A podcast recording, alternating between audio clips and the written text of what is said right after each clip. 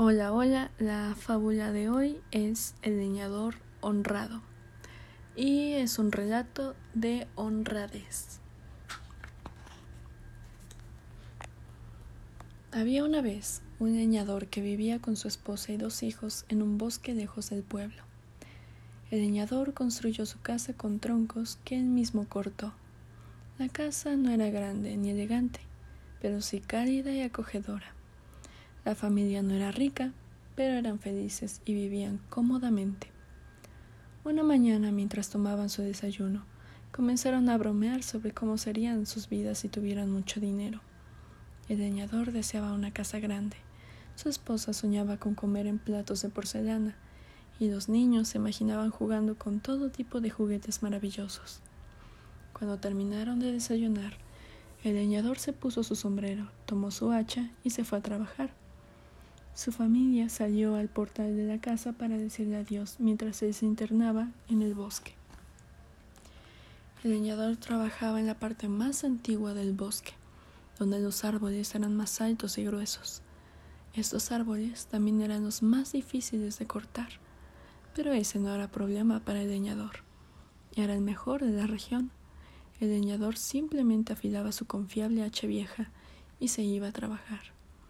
Al poco rato empezaron a volar trocitos de madera, y por todo el bosque se escuchó el sonido del hacha de leñador. Una ardillita que estaba cerca recogiendo nueces escuchó el ruido del hacha. La ardilla fue a investigar quién estaba haciendo todo ese ruido, y se asombró al ver lo rápido que el leñador cortaba los árboles. Se sentó sobre una enorme pila de troncos perfectamente acomodados que el leñador había cortado esa mañana. El leñador no se dio cuenta de que la ardilla estaba sentada ahí. Solo pensaba en cortar más madera para darle a su esposa y sus hijos todo lo que deseaban. El leñador trabajaba todos los días hasta el mediodía y luego tomaba un breve descanso. Le gustaba caminar hasta la orilla del río para recuperar el aliento, comer su almuerzo y beber un poco de agua fresca. El leñador nunca se tomaba demasiado tiempo para almorzar Siempre quería regresar a trabajar. Mientras más trabajaba, más madera podría cortar. Y mientras más madera cortara, mejor estaría su familia. Este día, al igual que los demás, el leñador tomó un descanso para almorzar. Tenía mucha sed y caminó rápidamente hacia el río para tomar agua. Si hubiera prestado más atención por donde caminaba, el leñador habría visto una piedra que estaba justo en su camino. ¡Ay! gritó al tropezar con la piedra. Al caer el hacha del leñador resbaló de sus manos y cayó en el río. El leñador se levantó y corrió hasta la orilla del agua. Miró al río esperando ver su hacha, pero fue inútil. El río era rápido y profundo. El hacha probablemente ya estaba muy lejos. Sin su hacha, el leñador no podía cortar madera, y sin madera no podría comprar las cosas que su familia quería. Sin su hacha ni siquiera podría comprar comida. El leñador bajó la cabeza y empezó a murmurar. ¿Qué voy a hacer? Esa era mi única hacha. Ahora, ¿cómo podré mantener a mi familia? De pronto, el río comenzó a hacer ruidos. El leñador levantó la vista y vio que el agua se elevaba. Entonces, a la columna de agua se le salieron brazos y una cabeza y comenzó a hablar. Soy el espíritu del agua, el duende de este río. ¿Por qué estás tan triste? Después de que el leñador le contó lo sucedido, el espíritu del agua dijo No te preocupes, yo puedo ayudarte. Bajaré hasta el fondo del río a buscar tu hacha, dijo el espíritu del agua. En un instante el espíritu ya se había ido, y el río comenzó a remolinarse y a hacer espuma. Después de un momento, el espíritu del agua apareció de nuevo. Esta vez sonreía mientras cargaba algo en sus manos acuosas. ¿Es esta tu hacha? le preguntó el leñador. La encontré en las rocas. El leñador miró de cerca el hacha. Cualquiera que fuera su dueño era alguien muy rico. El hacha era muy brillante y hermosa, Estaba hecha de plata pura. El leñador pensó en tomarla. Podría venderla y comprarle muchas cosas lindas a su familia. Sin embargo, había un problema. El hacha no era suya. Y estaría mal decir que sí lo era. Finalmente el leñador dijo No puedo tomar esa hacha, no es mía. El espíritu del agua se sorprendió. Arrojó el hacha de plata al suelo y dijo Muy bien, buscaré de nuevo tu hacha. Una vez más, el espíritu se fue a buscar el hacha de leñador al fondo del río, y otra vez el río comenzó a remolinarse y a hacer espuma. Cuando el espíritu del agua regresó después de un momento, traía una hacha más hermosa que la primera. Estaba hecha de oro sólido. Esta debe ser la tuya, dijo el espíritu.